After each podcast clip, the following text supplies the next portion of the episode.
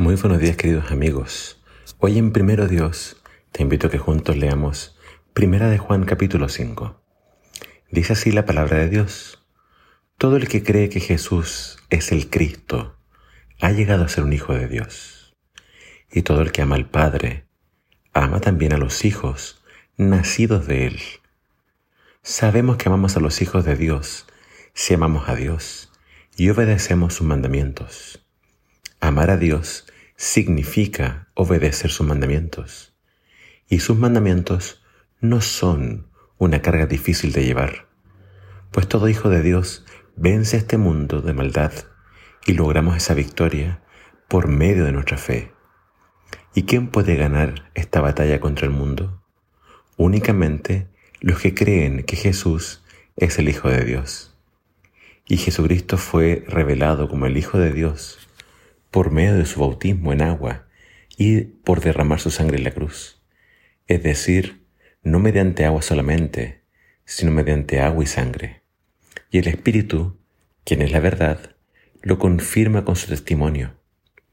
Por lo tanto, son tres los testigos, el Espíritu, el agua y la sangre.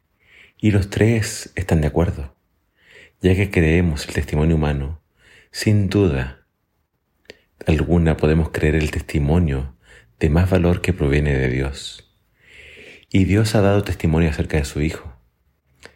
Todo el que cree en el Hijo de Dios sabe en su corazón que este testimonio es verdadero. Los que no lo creen en realidad llaman a Dios mentiroso, porque no creen el testimonio que Él ha dado acerca de su Hijo. Y este es el testimonio que Dios ha dado. Él nos dio vida eterna y esa vida está en su Hijo. El que tiene el Hijo tiene la vida. El que no tiene el Hijo de Dios no tiene la vida.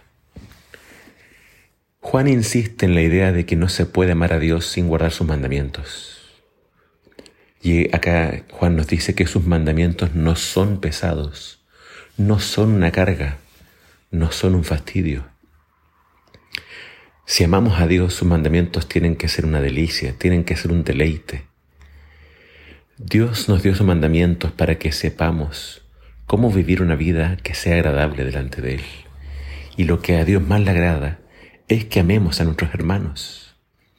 Si amamos a Dios, debemos también amar a sus hijos. Y ellos son nuestros hermanos. Dios no hace excepción de personas. Todos somos hijos de Dios, todos somos hermanos.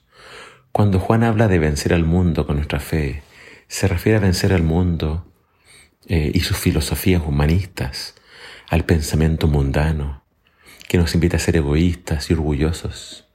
Nuestra fe tiene que, en Jesús, llevarnos a vencer todo eso y llevarnos a vivir la vida que Jesús vivió. Así que así debemos relacionarnos con Dios y con el mundo nuestra fe en Dios nos da la victoria sobre este mundo. Nuestra fe en Él nos da la victoria sobre las dudas.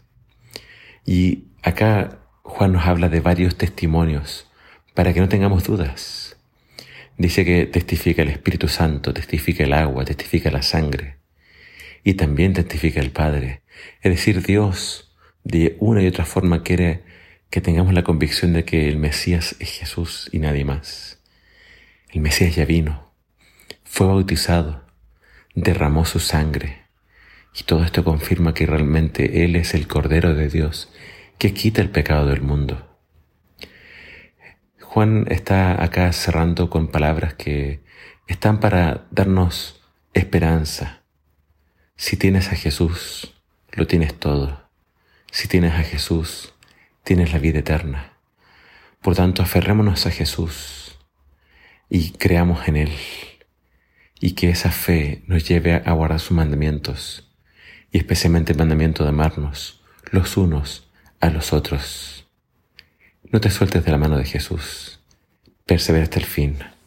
Que el Señor te bendiga.